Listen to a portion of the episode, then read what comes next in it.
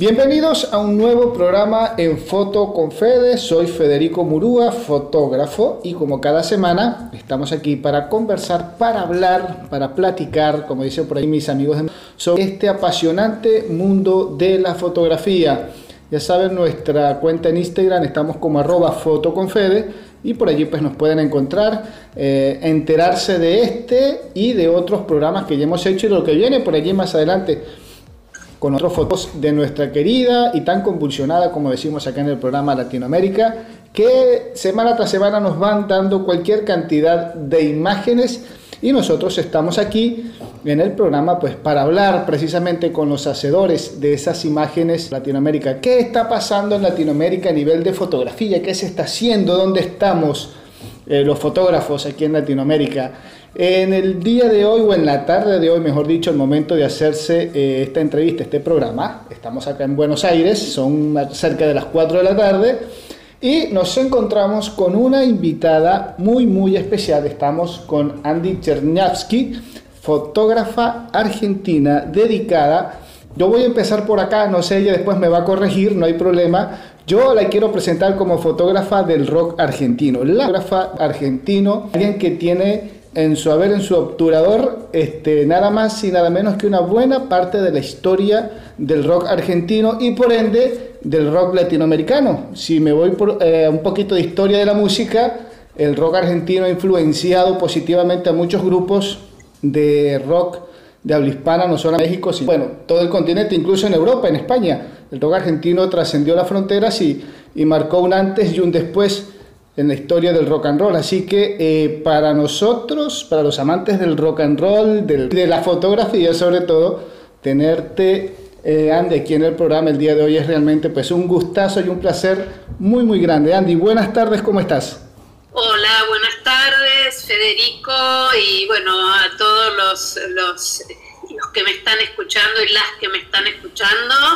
Eh, un placer, eh, sobre todo, bueno, poder poco mi, mi carrera. Eh, es verdad que soy conocida como fotógrafa de rock, ya que durante los años 80 me dediqué casi exclusivamente a eso.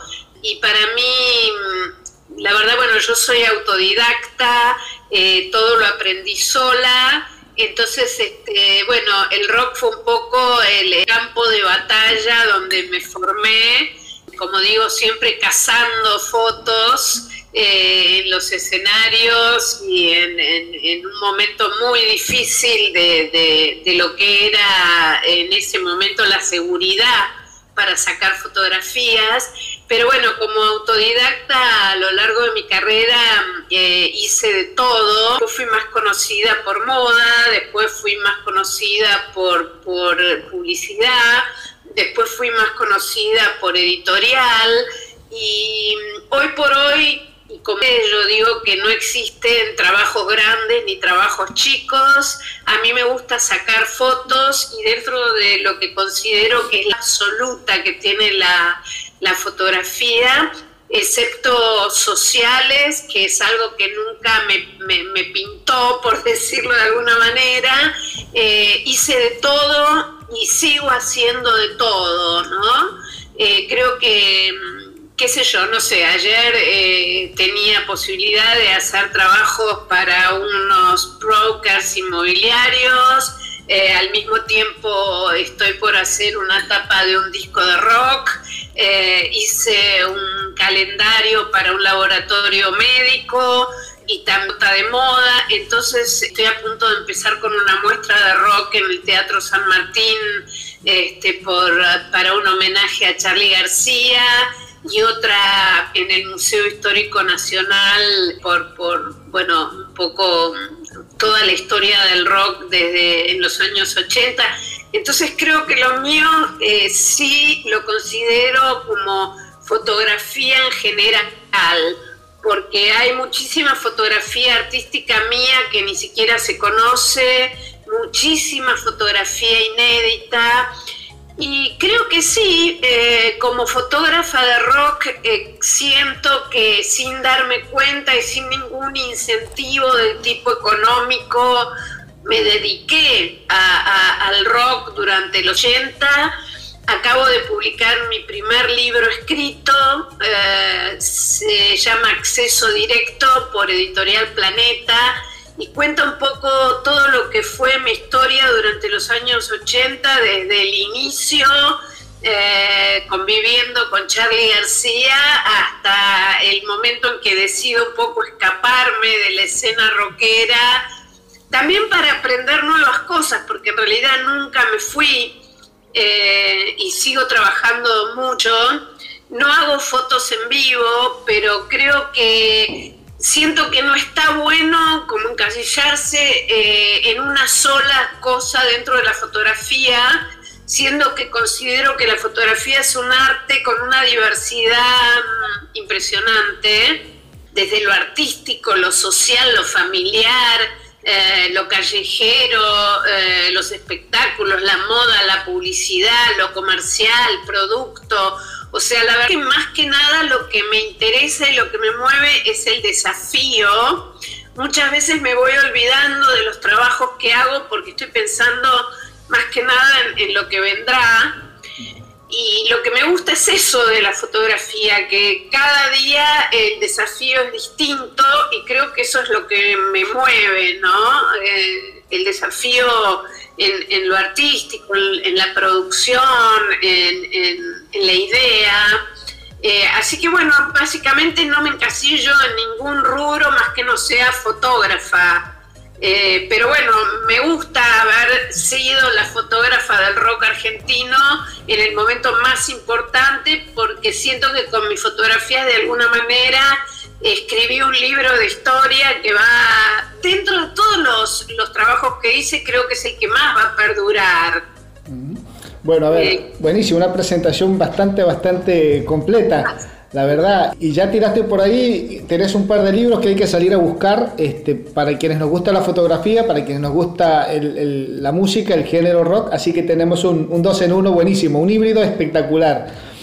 Ya vamos a hablar un poquito más adelante de eso, ya vamos a, tener tus redes, tus contactos para que las personas que nos están escuchando y se interesen por eh, adquirir, tu obra, pues eh, se pongan en contacto con vos. Y de lo que ya por ahí nos comentaste también, tu serie, tu exposición que vas a estar haciendo sobre el rock que me interesa, la quiero ir a ver, así que ya por ahí soy el, primer, eh, el primer espectador, así que bueno, vamos a estar pendiente de eso.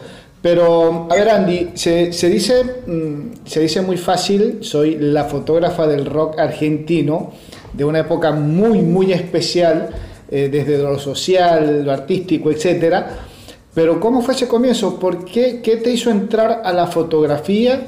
¿Y cómo terminaste entrando directamente al género de la música, el rock? Tan, por allí de repente no es tan, en aquella época estamos hablando de los años 80, donde por allí el, tema de la fotografía, eh, el rock, como que no había mucha conexión, la prensa, de paso mujer, que el, ambiente de la música del rock en aquella época era como más para la parte masculina, sin entrar en el tema de hoy en día del género y todo eso, pero eran épocas muy diferentes a las, a las de hoy en día. No era tan fácil, incluso hoy en día, no es tan fácil ingresar al género de la, de la fotografía de este tipo de espectáculos. ¿Cómo fue tu caso? Bueno, la verdad es que yo este, siempre fui una fan del rock eh, argentino. Para mí el rock en ese momento significaba una ideología, significaba un movimiento cultural, significaba un espacio de expresión eh, en la búsqueda de libertades que en épocas de dictadura eran muy, muy complicadas la verdad es que cuando uno termina el colegio secundario y, empieza a pensar en qué quiere hacer de su vida, creo que es uno de los momentos más difíciles de la vida, entre otros. Este, pero, pero bueno, yo la verdad es que entré a la fotografía de casualidad, pero hice un curso de fotografía básico de tres meses y, de repente en un momento eh, mi, amor y mi, mi obnubilación por, por, el rock, por Sui Generis, por Manal, por Almendra, por Morris, eh, por, por Mercedes Sosa y muchos otros artistas, no solo de rock, como que en un momento me di cuenta que, la cámara era, era una herramienta que me permitía de alguna manera eh, ser parte de, un movimiento que, de, alguna manera me necesitaba. En ese momento los fotógrafos éramos 6, 7, 8 como mucho, eh, no 800 millones como ahora, 800 mil millones. Este, y entonces, bueno, yo creo que fue una manera de estar dentro del rock eh, con una actividad importante, ¿no? Que no, no se consideraba importante en ese momento, no nos pagaban o nos pagaban muy poco. Eh, había que ir a cubrir conciertos con uno o dos rollos de 36, eh, con lo cual era un desafío enorme. Todo esto lo cuento en mi libro escrito, Acceso Directo, les vuelvo a contar. Este, porque, porque, bueno, porque recopilar todo eso aparte en el libro y contar un poco cómo entré, cómo llegué al rock, y, cómo llegué eh, a la fotografía de la mano del rock, em, es muy emocionante. Y, bueno, y esa es un poco la historia. Fueron 10 años donde debo haber hecho mm, alrededor de 700 conciertos en vivo. Em, había noches que me tocaban cubrir tres shows eh, después de la mano de Daniel Greenbank, que entré en el 85 a ser la fotógrafa de la revista Rock and Pop. Hice más de 100 tapas de discos. También ahí un poco en esa cosa que tengo de autodidacta, eh, me convertí un poco en diseñadora gráfica, en directora de arte en algo que creo que va implícito en la fotografía, porque creo que la fotografía va de la mano de, todas las artes, ¿no? Muchas veces nuestra inspiración eh, viene de la música, del cine, de la vida, de, de colores, de cosas que vemos y, la fotografía no es necesariamente una cámara o un equipo caro, mm. sino es esa interacción y esa búsqueda eh, que, el fotógrafo tiene ante, ante lo fotografiado. Eh, por lo menos ese es mi punto de vista, ¿no? Sí, ahora que me estás hablando de, de tapas de disco, de, fotografía, de edición, este, por allí hoy en día hay un renacer por el tema del gusto del, acetato, del vinilo, del LP, no sé cómo lo llaman en cada país, eh, del disco de aquella época, del viejo disco redondo, la torta redonda negra. Este, hay un renacer, se está volviendo otra vez a la época de ir, comprar los discos. Yo estoy comprando mis discos, los tengo acá. Este, y en aquella época, eh, bueno, hoy en día esos discos son muy valorados, sobre todo por la portada, por la tapa porque eran tapas, como realmente lo decís, con fotos realmente muy bien elaboradas.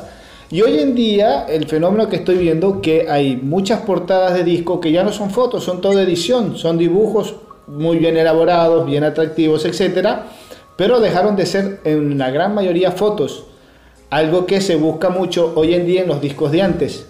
Entonces es como que tiene un valor mucho más especial eh, el trabajo fotográfico en este tipo de, ¿cómo decirlo así?, de, actividad. la fotografía dentro de la música tiene como que mucho más valor todavía hoy en día, ¿quién lo diría? Este, porque a sus comienzos no era tan así. ¿Qué, qué, representa para vos, qué se siente hoy en día decir tengo más de 100 tapas de disco donde están mis fotos? Y por ahí tirame algunos, yo leí algo por allí, estuve eh, investigando, eh, tirame algunos nombres de algunos grupos que le hayas hecho o que le hiciste ya la, portada así emblemática para las personas que nos están escuchando se hagan una idea. Por ahí tienen el disco en la mano y dicen, ah, mira, la fotógrafa que hizo la portada de este disco es la que me está hablando en este momento.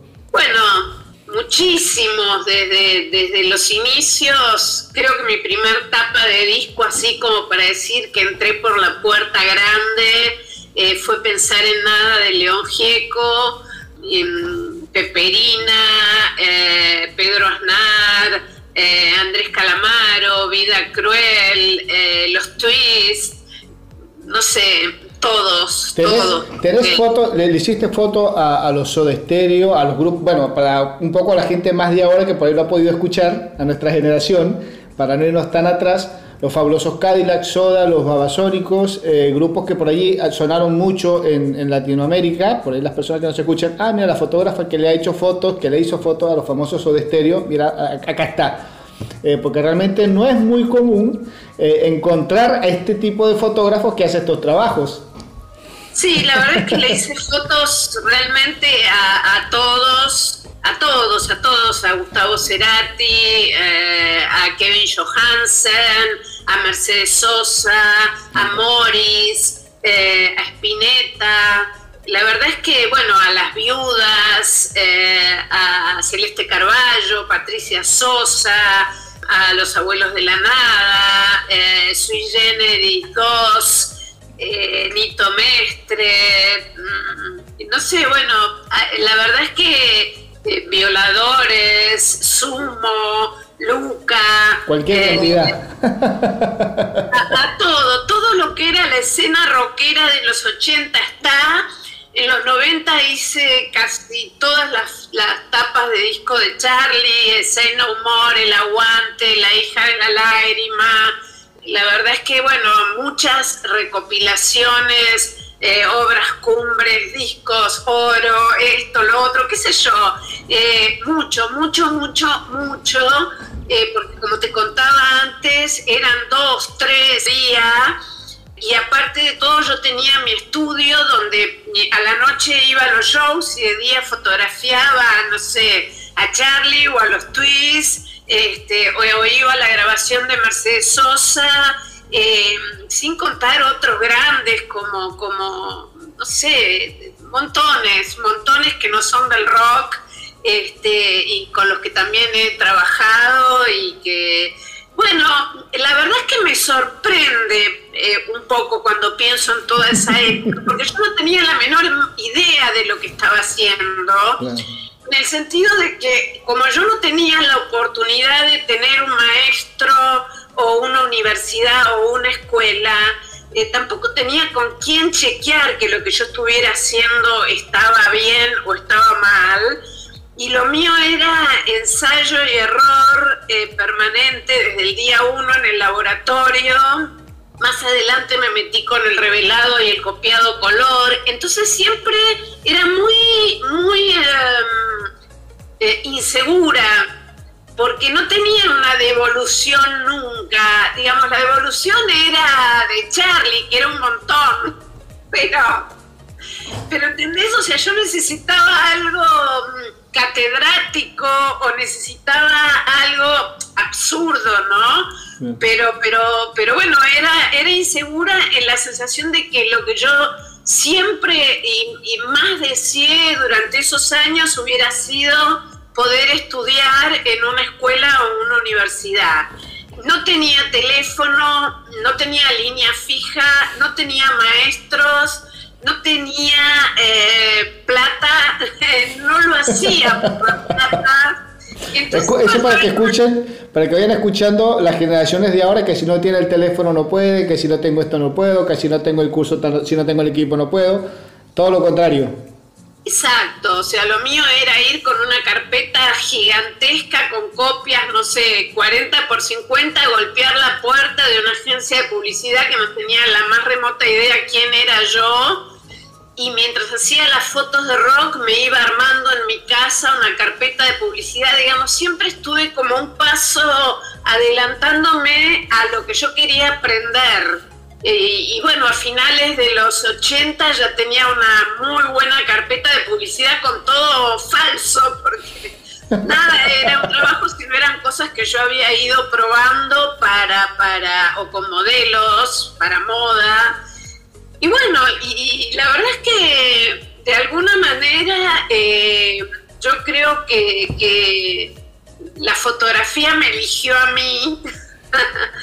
Este, en ese momento yo había elegido a la música y creo que la fotografía fue como el puente de unión entre, entre mi pasión y la necesidad de descubrir una profesión, ¿no? Tal cual. Este, pero creo que pasa por ahí, ¿no? Y sí, ¿te acordás cuál fue eh, eh, el momento, ese momento, cómo se dio el primer trabajo, la primera portada de un disco? ¿Cómo fue ese proceso? ¿Cómo te seleccionaron? ¿Por qué te seleccionaron?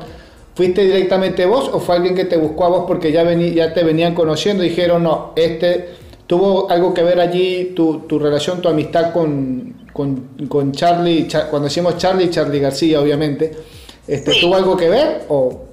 Sí, sí, tuvo, tuvo algo que ver y no, yo venía estando así media de noviecita con alguien que estudiaba diseño gráfico y que yo lo veía que tenía mucha mucha labia para hablar con clientes y yo era muy tímida y muy muy bajo perfil.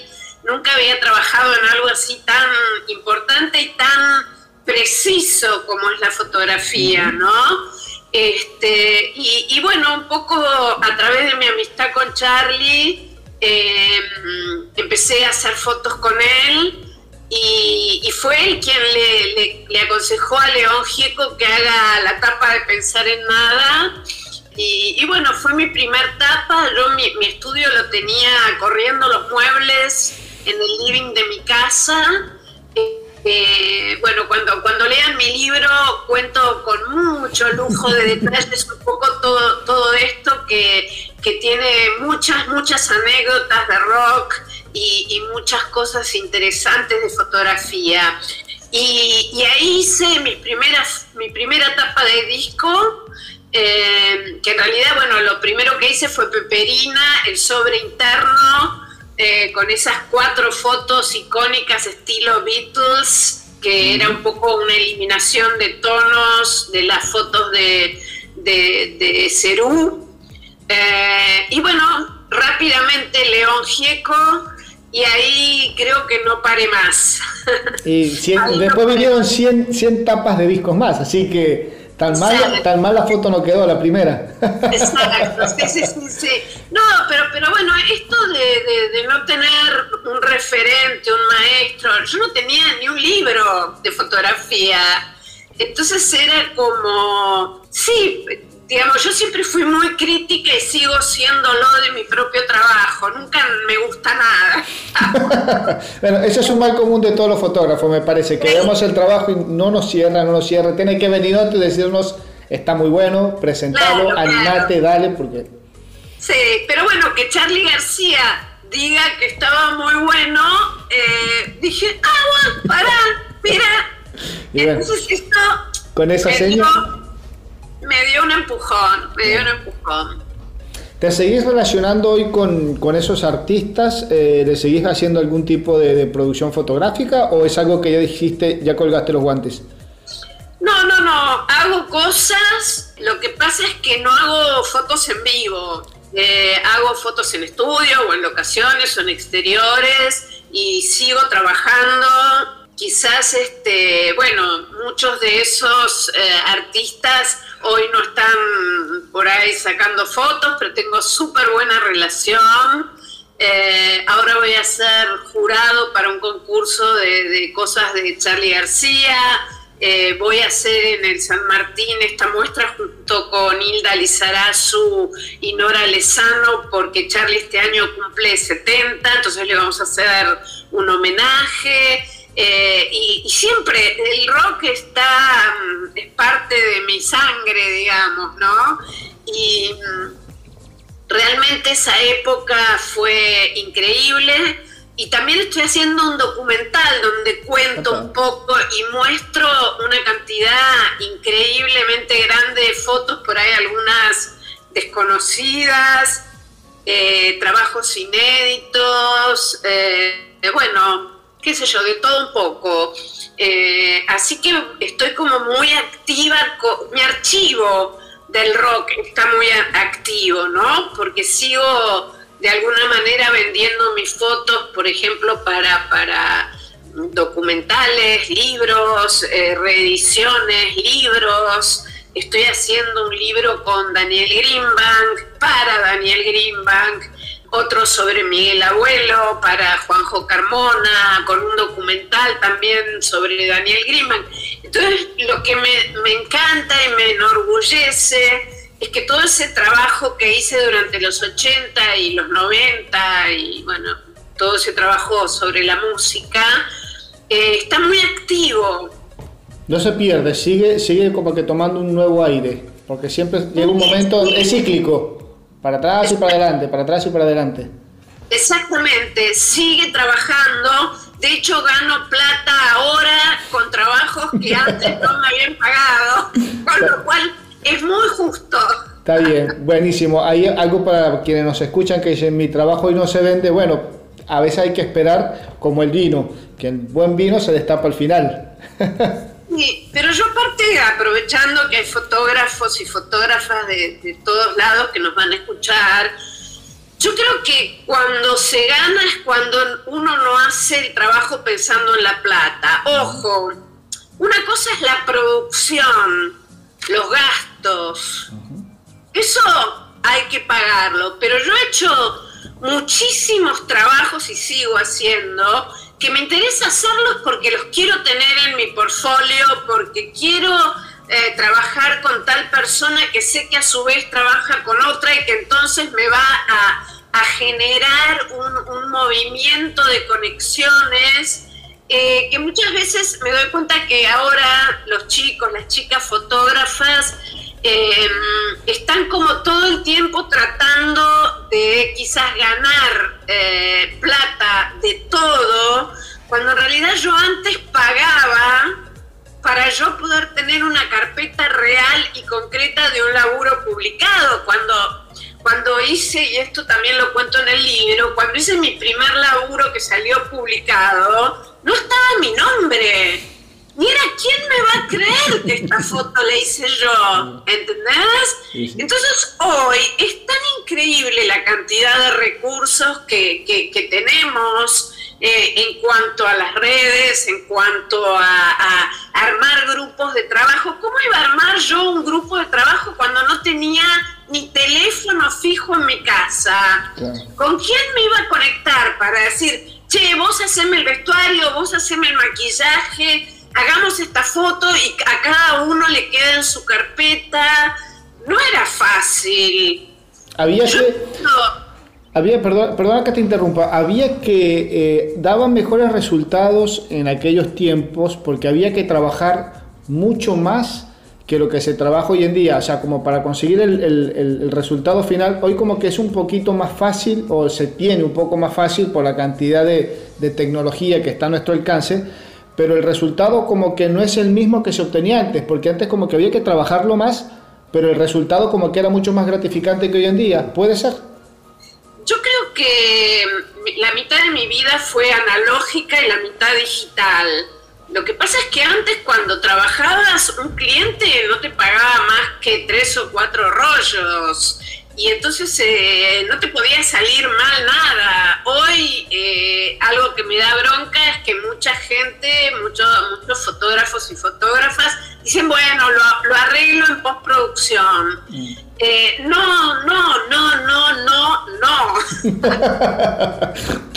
No. la postproducción. Pero a mí me gusta decir, a ver, yo elegí este fondo y este fondo es de este color yo me gusta encuadrar en cámara, me gusta tomar las decisiones antes de entrar al estudio o a, donde sea. Eh, obviamente que no haciendo fotos en vivo, pero, pero eh, quiero decir, eh, me encanta el Photoshop y también me gusta mucho la fotografía digital, pero a mí me gusta ser el autor de mi, de mi pintura, de mi fotografía es como si vos fueras un pintor eh, que pones y generas un color mezclando diferentes este, óleos y viene otro y te lo sube o te lo baja de contraste, te lo cambia de color, te lo recorta, le pone otro fondo. No. O sea, yo siento que la, la cámara y la preproducción son como un lienzo donde uno va a expresar eh, esa cosa, esa idea y esa cosa que le sale de adentro. Y no lo hablo en moda, en producto, en todo lo que tiene que ver con la fotografía. Por eso hablo de encuadrar con la cámara. A mí no me cambies el color del labial, del ojo, excepto que yo lo quiera cambiar. Claro. Excepto que quiera corregir algo que me quedó con poco contraste o con mucho contraste. Digamos, me gusta por supuesto que me gusta el retoque y también puedo decidir hacer algo total y completamente retocado, pero yo creo que los fotógrafos somos los directores de la orquesta y que entonces este, ahí la decisión la tenemos que tomar nosotros. ¿Qué, ¿Sos de, de seguir? Me imagino que sí, tenés algún conocido, algún otro fotógrafo que se haya mantenido en activo a nivel de conciertos en vivo, que, esté, que trabaje permanentemente o de esta nueva generación que estén trabajando. Eh, ¿Estás en contacto de cómo es, obviamente haciendo un, paréntesis con este parate de, cuarentena, pero antes de, eh, por así decirlo, eh, ¿tenés una idea de, de cómo se viene trabajando, cómo se trabaja hoy en día? A nivel de, escenario en vivo en, cuanto a fotografía, dista mucho de lo que hacías vos a lo que se está haciendo hoy en día o es más o menos lo mismo? No, yo creo que es más o menos lo mismo. Lo que pasa es que antes teníamos 90 fotos y ahora tenemos 1500.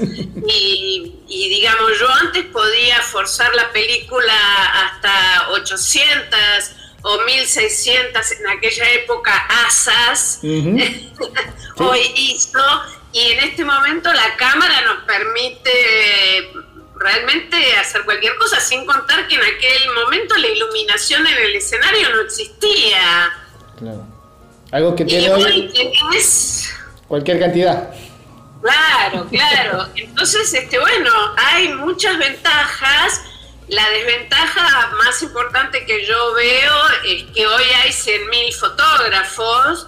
Eh, antes nosotros teníamos que estar en la primera fila, lo cual era una gran ventaja, pero por ahí teníamos un normal y no teníamos tele. Entonces, eh, claro, bueno, todo cambió, pero básicamente que la mecánica es la misma, pero hoy tenemos muchísimos más recursos que antes.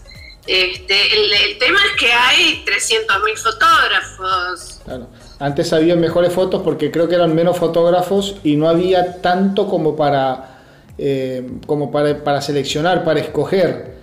Y entonces, al ser menos fotógrafos, al ser menos la producción de imágenes que había, menos fotos, porque teníamos una limitante en cuanto a, la cantidad, eh, había un esfuerzo mayor para hacer un buen trabajo desde el primer clic. Cosa que hoy por ahí no sucede, entonces tenemos una facilidad por la tecnología, puedo hacer n cantidad de fotos y tengo muchos fotógrafos, entonces es como que es difícil encontrar un trabajo o apreciar un trabajo también como se apreciaba antes, porque eran menos imágenes, todas muy bien elaboradas. Hoy en día no es que estén bien elaboradas, claro que sí, pero es que hay mucho para donde, por donde ver. Entonces es como que visualmente estamos como que colapsados de imágenes y por ahí nos cuesta decir, este está mejor que aquella me parece. Sí, yo creo que hoy, hoy por hoy la edición es mucho más difícil porque en la realidad yo hoy hago un trabajo y saco eh, 1500, 2000 fotos y antes hacía un trabajo y sacaba eh, 100 fotos. Tu trabajo, eh, fuera de lo que es cantidad, eh, en cuanto a calidad, tu, tu trabajo, eh, cuando hablo calidad, me quiero concentré en la parte de, la parte de concepto, de elaboración. ¿qué, eh, ¿Se vio mejorado, fortalecido con la nueva tecnología o sos de las que dicen, no, yo me quedo cuando quiero hacer algo muy, muy especial, me voy a mi terreno, lo analógico y lo digital no me ayuda mucho? ¿Por, ¿De qué lado estás? No, no, estoy de los dos. Eh, no volvería a lo analógico, pero sigo trabajando con mis negativos analógicos. Entonces, este, de alguna manera no, no volvería a lo analógico, pero por una cuestión de, de, practicidad, de costos, de... Justo ayer fui al laboratorio con que me copia las, las fotos y veía los precios de los rollos y decía, qué locura, ¿no? Este, qué locura laburar hoy analógico. Este, me encanta, me encantaría. Alguna vez dije, che, tendría que tener de nuevo un laboratorio. Pero, pero bueno, pero ya, ya, o sea, me pasé 10 años de mi vida dentro del laboratorio y otros 10 tuve una laboratorista y ahora escaneo en otro laboratorio. Entonces es como que ya está, yo creo que cumplí con, lo analógico, mm, no volvería, estoy contenta con lo que hago, sí creo que hay una diferencia en el grano, en lo que eran los papeles, en, un montón de cosas este, que, que, me encantan de lo analógico, pero estoy muy conforme con mi trabajo digital. ¿Y conceptual cómo lo llevas? a, la, par de lo que hacías antes o, has tenido que evolucionar también en cuanto al concepto de, tu trabajo? No, yo creo que evolucioné muchísimo. Eh, aprendí, aprendí sola, pero aprendí eh, con cada trabajo. Yo creo que cuando yo trabajaba en, el rock no había un concepto de producción, de pensar una idea, de vestuario de todo lo que podría agregar el maquillaje, el peinado, el vestuario, la locación. Eh, los productores por ahí tenían un concepto que era, bueno, que salga la cara del músico bien grande para que se vean las veas, eh, que era donde se buscaban los discos de vinilo y, y chau. Eh, y algunas veces a mí me gustaba más quizás haber puesto un dibujo que un retrato. Ah, mira vos. Eh, contra de mí misma, ¿no? Pero no, hoy yo tengo un sentido tremendo de, lo que es la concepción del trabajo. No, mm, digamos, yo antes cazaba con Z en el escenario, esperando que la luz y el músico y la acción y los poquitos rollitos que tenía, todo eso, pero bueno, en algún momento necesité crear, no cazar. Y para mí hoy todo lo que es el diseño de preproducción es fundamental. Yo necesito ir a una fotografía, a una toma fotográfica, sabiendo muy, muy, muy bien qué es lo que quiero, qué luz quiero, eh, cómo le pega la luz a la persona que voy a fotografiar, cuál es el mejor maquillaje, cuál es el mejor vestuario. Eh, voy a ver la opción antes de hacer las fotos eh, estoy obsesionada con el laburo un mes antes, pensando, bocetando, sacando ideas y después siempre me doy el lugar de poder eh, hacer cualquier otra cosa en el momento.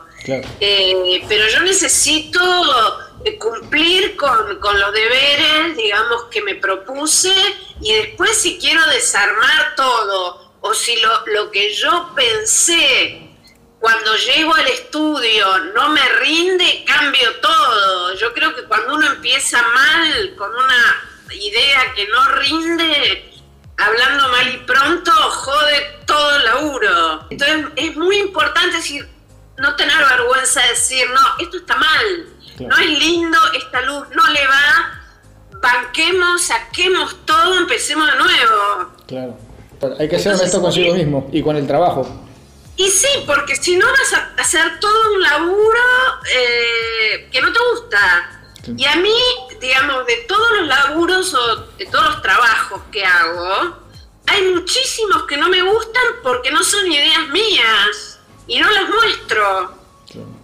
Solo muestro los que considero que tienen mi sensibilidad, mi gusto, eh, me, toca trabajar con directores de arte brillantes que por ahí no me gusta lo que piensan. Sin embargo, profesionalmente voy y hago el trabajo como 10 puntos, por más que después diga, esto no lo mostraría nunca. Claro, claro, tal cual. Hay trabajos que son para el fotógrafo y trabajos que no son, del que no son para el fotógrafo, tal cual. Exactamente, pero eso no no hace que deje de dar, no soy una estrella, me siento más una trabajadora. Entonces, si vos querés que yo te haga una foto con un fondo violeta que por ahí no me gusta y con una ramo de flores y doloroso y a mí no me gusta. Yo lo voy a hacer lo mejor posible, pero probablemente después no lo muestre porque no siento que tenga mi sello. Claro, tal cual.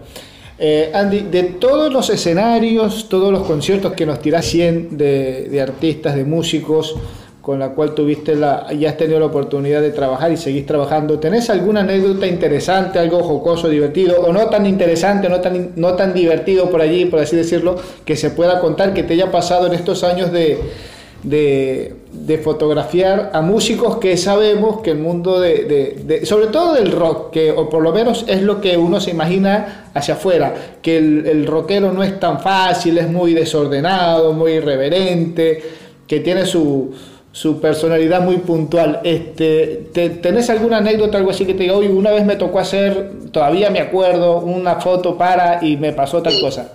Tengo millones, millones y todas las cuento en mi libro. Upa, ay, ya voy corriendo, ya, ya, ya, con esa venta que tenés del libro, eh, ya tengo que salir corriendo a buscarlo.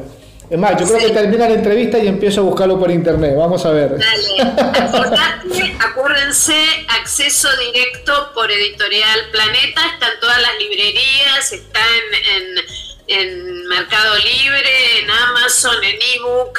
Este, pero bueno, pero sí, obvio que, que, tengo anécdotas increíbles. Eh, y bueno, una que que me encanta y que lo describe mucho a Charlie García, que es una de las personas que más fotografié. Es, eh, me acuerdo que estábamos haciendo la tapa de, no me acuerdo si de Demasiado Ego o de Say No More, y, Charlie, que creo que más allá de no ser inteligente en su vida personal, creo que es, un, es, es muy piola y muy genio en su pensar y, como obvio, como artista, bueno, ni qué hablar, pero llegó al estudio y me dijo, apúrate porque en 20 minutos me vuelvo loco. o sea que yo ya tenía cuatro cámaras preparadas, todo porque a Charlie es como medio imposible que se quede quieto. Entonces, viste, tengo fotos increíbles, pero que eh, por ahí, eh, justamente de esta sesión que me dijo apurate que me vuelvo loco, este, eh, ponele, no sé, el flash está eh, en un lugar y él está por detrás del flash. Mm. Y yo disparo igual y queda una foto maravillosa y muy icónica, que es una que él está como Cristo, pintado todo de plateado con, con los calzoncillos arriba de los pantalones que para mí, y, él está atrás de la puesta de luces. Mm, mira vos, una foto que icónica que salió como que por accidente. Antes que se volviera loco. Claro, claro, claro. Entonces, este, bueno, muchas veces hay artistas con los cuales tenés que, como en el caso de Charlie, estar preparado a que se va a volver loco. Este, y él te lo avisa encima, ¿viste? Son, son, de, en, general, vamos a, sacar a Charlie para no nombrarlo cada rato, pero te digo, el, músico, el artista es, es, muy exigente a la hora de hacer las fotos o por ahí son aceptan más consejos, más recomendaciones del fotógrafo, de lo que has tocado, lo que te ha tocado vivir como fotógrafa. Hay de todo, yo creo que hay, hay eh, algunos hablando de Charlie, que quieren transmitir la idea, pero es imposible entenderla mm. por esta locura que lo caracteriza. Otros como, como Gustavo Cerati, eh, que tienen un nivel altísimo de relación con el diseño, con el vestuario, con la iluminación, que saben perfectamente qué quieren, y, y o babasónicos, Em, y, que trabajan como muy, muy relacionados más bien desde el, diseñador gráfico hacia el fotógrafo. Este, y otros que es un trabajo conjunto y otros que no tienen la más remota idea y uno va y les dice esto. ¿Cuáles te gustan más o, o te sentís cómoda con todos? Me siento incómoda con todos. pero porque, porque me muero de miedo y, me sigo muriendo de miedo, ¿no? Este, porque, porque porque son grosos. Eh, me, muero de miedo si mañana le tengo que sacar fotos a, no sé, un kilo de uvas también, ¿no? Pensando cómo va a rebotar la luz y, y esto, y si es mejor el fondo blanco, o si es mejor el fondo negro, si es mejor, viste, eh, soy muy obse, muy obsesiva y, muy estricta conmigo. Em, siempre necesito un muy buen asistente al lado mío, eh, porque me gusta mucho probar cosas y hay veces que armo y desarmo y, miro y veo y, y, bueno, y eso está bueno despertarse con miedito, ¿viste? El día de casi como el estreno, por decirlo de alguna manera, ¿no? El día que deje de tener miedo de hacer un laburo, creo que... No va. No, no va, no va. Si bien hoy estás ya con una, eh, con o por lo menos a, nivel general de trabajo, estás con una tendencia, un, estilo, mejor dicho, no tendencia, un estilo un poco más tranqui, la fotografía de, eh, de modas, etapas para revistas, no quiere decir que sea un trabajo más light, porque también tiene su nivel de complejidad, sus exigencias, su, su preparación, eh, me quiero quedar un poquito eh, en, la, fotografía de música, en la fotografía del rock argentino y qué tanto influyó esa fotografía o que sentís hoy, después de cuántos años dedicada a la fotografía o hasta ahora cuántos años tenés ya en, la fotografía. Y tengo más de 40, más de 40 años de fotógrafa. Bueno, yo creo que la pregunta, la pregunta va por ahí media, eh, media corta, pero ¿qué, qué tanto eh, ha influenciado en tu vida la fotografía, sobre todo esta fotografía de, de, música, de rock, de, de, que es un medio social bastante agitado, has, has visto ya con las cosas, has pasado por muchos momentos, altos, bajos, y, cómo cuando haces esa, juntas todos esos elementos, eh, que hoy en día te has sentado a pensar en algún momento tomándote unos mates, un café, qué sé yo, decir eh, qué tanto ha influenciado esa fotografía en, tu forma de ser, en tu persona, en lo que sos hoy en día. Todo, absolutamente todo. Eh, yo creo que esa fotografía eh, en algún momento yo me enojé con el rock, me enojé eh, con la no producción, me enojé con el no pagar, con el no presupuesto, me enojé eh, con el, no con alguien puntual, ¿no? Sino decir, bueno, pero mirá la moda, mirá la publicidad, yo quiero eso. Este, y fui, fui hacia eso. Y eso me enseñó eh, a profesionalizarme de una manera increíble, pero mm, el rock para mí y la fotografía, lo que yo hice y sigo haciendo en la música, es todo, es todo. ¿Por qué? Porque creo que la música es un viaje increíble, eh, que no tiene ningún tipo de fronteras, Em, la moda pasa, la publicidad pasa, sin desmerecer porque me fascinaría mañana tener una producción de moda de publicidad. Pero todo eso pasa, pero la música queda. Y, el haberme em, arriesgado en ese momento, digamos, a ver, todo lo que aprendí en ese momento me llevó a la moda, a la publicidad, a todo. Pero todo lo que aprendí en la moda y en la publicidad, hoy lo puedo volver a, volcar eh, en hacer tapas de discos, entonces se me fusionaron eh, todas esas cosas eh, y ahí, de ahí nace mi profesionalismo. pero para mí la fotografía de música de rock eh, o de cualquier música. Tiene esta cosa de, la persona sentada, escuchando con el disco en la mano, leyendo las letras, mirando las fotos, soñando, divagando, eh, donde la música te, hace eh, sentir y tener sentimientos hacia tu pasado, hacia tu presente, hacia tu futuro. O sea, la música es como mágica en ese sentido, ¿no? Eh, no le quiero quitar ningún valor a nada, porque para mí, por ejemplo, me fascina la foto de sociales como esta hoy, eh, y, el valor que tiene, cosa que a mí no me saldría hacer una boda ni de casualidad. y, me quedo boquiabierta con, con las maravillas artísticas eh, en lo que se ha convertido la foto de, de, bodas o de sociales en general, ¿no? Sí y le doy un valor impresionante, incluso a todo lo que yo no sé, qué sé yo, yo no soy experta en hacer fotos de autos, o, eh, si bien las hago, eh, no es mi, fuerte, digamos, ¿no? O no me especialicé en eso, aunque lo he hecho muchas veces.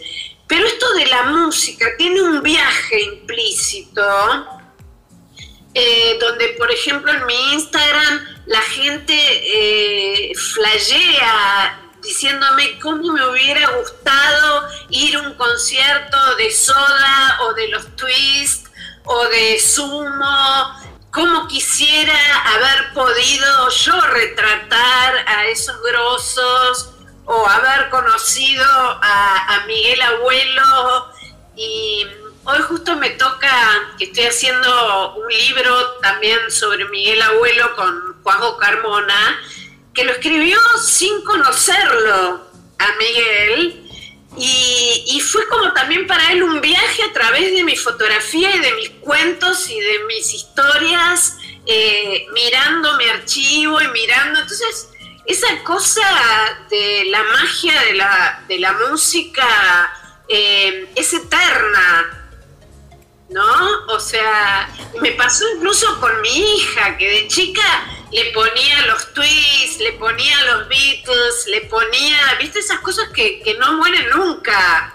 Eh, Charlie García, no sé, tocaba con la guitarra sui generis, mi hija chiquitita. Entonces, eh, yo creo que eso es muy, muy fuerte, ¿viste? De, de, lo, que, hiciste en cuanto a música, ¿qué, ¿qué, te quedó, qué sentís que te faltó o ¿Qué te uy, me hubiese gustado hacerle la foto a este o aquel?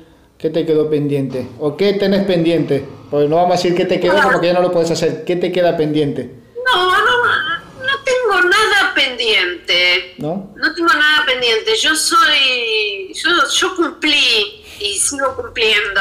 Quizás la única persona que no le hice fotos en estudio fue a Luis, a Luis Alberto Espineta, en estudio. Mm. Este, pero, pero sí en vivo, eh, sí incluso en mi casa, ponele, o en su casa, este, pero nunca lo tuve en el estudio, pero tampoco es algo que diga, viste, no tengo ninguna asignatura pendiente con la fotografía y todos los laburos que vengan es lo que más deseo. ¿Qué será? ¿Qué será lo próximo? Eh, ¿Quién me llamará? Eh, ¿cómo, cómo, cómo será? Me encantaría que me salga uno bien difícil. Claro.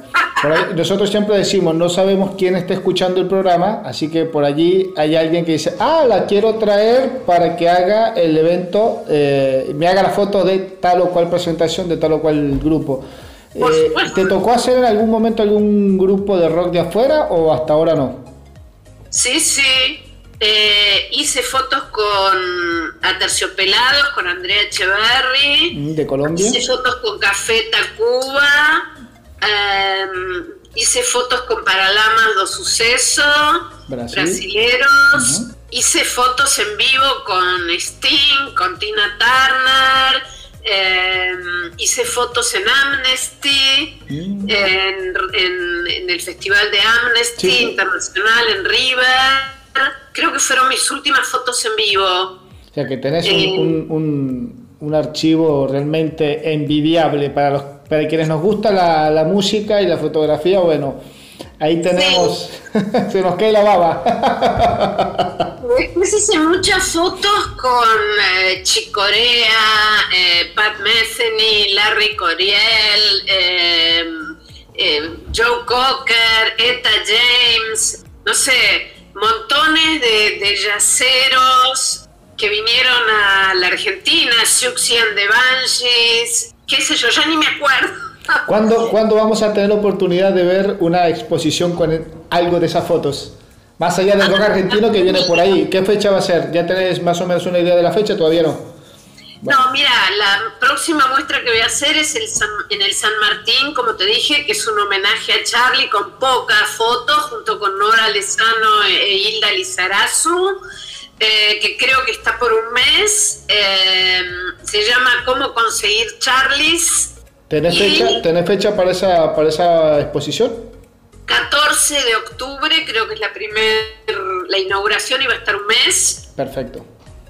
Y después en noviembre va a haber una exposición colectiva sobre el rock de los 80, donde yo expongo algunas fotos en el Museo Histórico Nacional, acá en Buenos Aires también. Eh, y después, ojalá me toque hacer muchas exposiciones, muchos libros, eh, muchas fotos, que es lo que me gusta, no sé hacer otra cosa. Bueno, y desde ya, como le digo a todos nuestros invitados que están trabajando permanentemente y están produciendo, desde ya tenés el contacto del programa, el mío y el del programa, y así que por ahí cuando tengas algo ya en mente, viene una exposición, viene un nuevo libro, viene esto, la presentación, avisanos y con gusto pues lo vamos a estar dando a conocer a, través del programa y por alguna revistita digital que tenemos por ahí que anda dando vuelta, creartis.com.ar, que está dedicado también a esto, a esta parte cultural y artística de producción eh, de, de, artistas nacionales, de artistas argentinos, así que apenas tengas algo, nos avisas y con gusto pues lo vamos a estar dando a conocer. ¿Algún consejo, ya como para ir cerrando un poquito la, nota? No quiero, porque la verdad estoy disfrutando un montón esta nota, como casi la mayoría de, nuestros invitados. Este, me gustaría quedarme, qué sé yo, hasta las 10 de la noche. Eh, eso es bueno porque después tenemos, para futuras entrevistas, tenemos por allí eh, tiempo y tenemos contenido. Pero, Andy, ¿qué consejo le das a esos fotógrafos que están empezando o quienes vienen en camino? Y les ha costado, les cuesta o por ahí les falta una, una guía, una ayudita, un consejo a esos fotógrafos de, eventos de música, de rock, que están ahí pendientes, esperando en algún momento que se destape todo de vuelta, que salgan los conciertos. Bueno, ya hay algunos por ahí dando vuelta. Pero ¿qué consejo desde tu punto de vista, tu experiencia, tus años de, fotografía, qué, consejos les, les, podés dar? Bueno, yo creo que, que hoy y siempre tener una buena carpeta con una buena edición, porque yo también lo que me doy cuenta ahora que con el tema de las redes todo el mundo muestra todo, todo, todo, todo, todo, todo, y, creo que, tenemos que aprender a editar y mostrar lo mejor de lo que tenemos. Y yo empecé con tres fotos y hoy tengo 300 millones de fotos para mostrar, pero eh, creo que hay que armar equipos de trabajo para generar carpeta Mm, tengo una amiga modelo, una amiga maquillada, un show, elijo las tres mejores fotos del show, no 14. Em, editar, aprender a armar grupos de trabajo para que la maquilladora, el peinador, eh, no sé, el vestuarista, la modelo y el fotógrafo se lleven esa foto para sus redes, su carpeta, lo que sea. Eh, aprender a mostrar en redes. Yo también me gusta mucho todo el tema de la enseñanza, así que muchas veces eh, doy cursos en, universidades y, también muchos workshops, espero volver en algún momento, eh, simplemente porque yo no tuve nadie que me enseñe y a mí me gustaría, eh, y me gusta, me gusta, poder transmitir todo lo que sé a los fotógrafos y fotógrafas que recién empiezan yo creo que, esto es clave, armar la carpeta, saber editarla o armar las redes, quizás carpetas un poco antiguas, este, armar las redes o tu portfolio o lo que sea, y muchas veces eso implica hacer una inversión, pero cuando uno eh, empieza con cualquier profesión, hace una inversión. ¿Y sí? La fotografía tiene la inversión de los flashes, lo que sea. pero yo creo que también hay que invertir en generar imágenes. Claro, obviamente. Para poder después mostrarlas. Tu, carta de eh, presentación, eh, tal cual. Por ahí quizás hay que hacer un día una boda gratis o una tapa de un disco gratis o una foto de moda o una campaña para o para una revista para poder después tener material para mostrar. Claro. a mí me, muchas veces cuando hago trabajos que, que, por ahí yo no tomo las decisiones, por ahí después aprovecho y le digo a la modelo, che, te quedas 10 minutos más y hacemos tres retratos y le digo, envíale el labial, eh, ponete esto o sacate esto embadurnate el pelo, no sé, y, hago tres que a mí me gustan, pero de esas tres, una la voy a poder mostrar. Y por ahí, hace ocho horas que estoy sacando fotos y hice un lookbook de 5.000 fotos y ninguna la mostraría. Claro, tal cual. Entonces, es bueno también como generar un espacio que no tiene que ver con la plata, que no tiene que ver con nada y que capaz son 20 minutos más para generar la Exactamente, que eso después se va eh, a, traducir en logros para más adelante. Después, eh, después decimos que ese logro es más trabajo, más mejor sueldo, mejor dinero, etcétera. Son logros por así decirlo. Parece, me parece a mí, que siendo la fotografía algo tan diverso, eh, no está bueno como solo dedicarse a una cosa. Mm. A mí me parece que la fotografía de autor eh, es hermosa, la fotografía artística, la fotografía de boda, de, eh, de, moda, de rock, de todo. Pero muchas veces sí, está bueno diversificarse y eso es otro consejo que doy. Este, aprender un poco varios rubros, no solamente uno. Eh, producto, bodas, moda, publicidad. Y entonces también otro consejo que doy es que si nos vamos diversificando un poco, podemos armar diferentes portfolios. Y si un día nos llaman para hacer belleza, sí, tengo 10 fotos buenísimas de belleza para mostrar. Sí, tengo 10 fotos buenísimas de rock para mostrar Sí, tengo 10 de publicidad, 10 de bodas y 10 de moda. Y eso es una herramienta para trabajar. Exactamente. Andy, los contactos para quienes por allí te quieran ubicar, quieran saber de tu libro, de tus exposiciones, de cuándo vas a hacer algún workshop por ahí para, aprender, algún curso con, con, vos, ¿por dónde te pueden, te pueden encontrar? Bueno, todo, todo, toda mi información está en mi Instagram, que es arroba Andy Cherniavsky y en mi Facebook que es Andy Cherniavsky sitio oficial. Ahí está.